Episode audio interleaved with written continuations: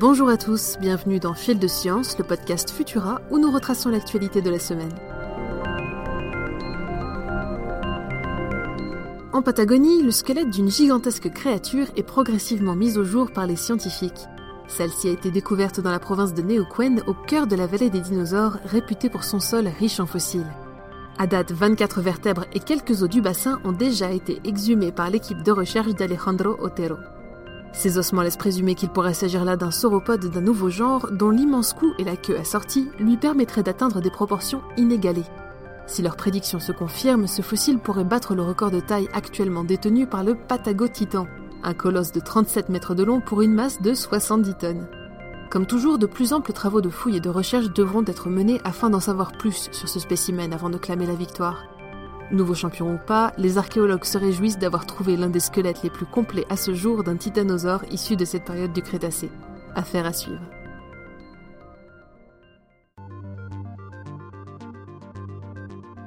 Explorateurs en quête d'une nouvelle Terre, ne cherchez pas plus loin que notre ceinture d'astéroïdes. Si l'on en croit Pekka Kanwen, physicien à l'Institut météorologique finlandais, la planète Cérès pourrait en effet devenir le prochain port d'amarrage des colons spatiaux. L'idée est simple, construire une station spatiale habitée capable de prélever de la matière à la surface du petit corps rocheux grâce à un ascenseur de 1000 km de long.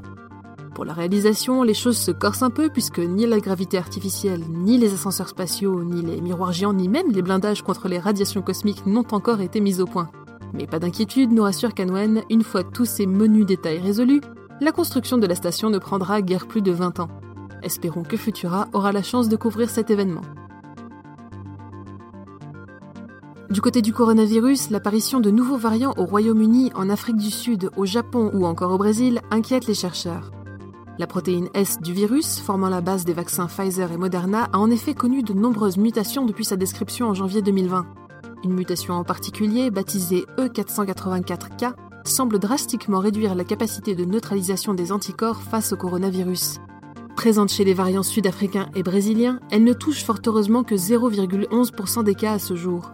Mais avec la propagation rapide de ces mutations, il faudra rapidement mener de plus amples études afin d'estimer dans quelle proportion celles-ci pourraient compromettre l'efficacité des vaccins.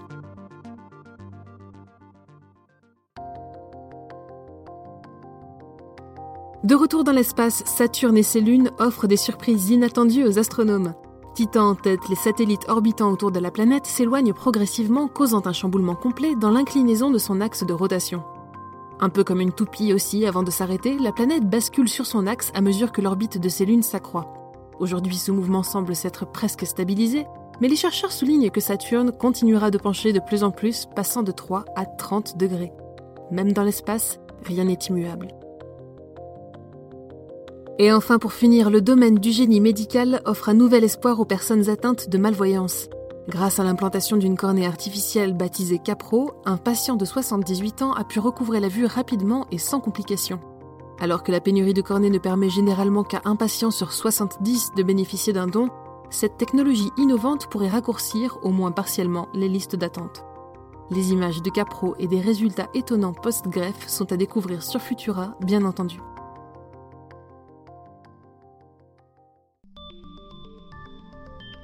Pour ne rien manquer de l'actualité scientifique, rendez-vous sur les plateformes de diffusion pour vous abonner à Fil de Science et à nos autres podcasts. Si cet épisode vous a plu, n'hésitez pas à nous laisser un commentaire et 5 étoiles sur vos applications audio préférées. On se retrouve vendredi prochain à 18h30 avec toujours plus de nouveautés scientifiques. Bon week-end à tous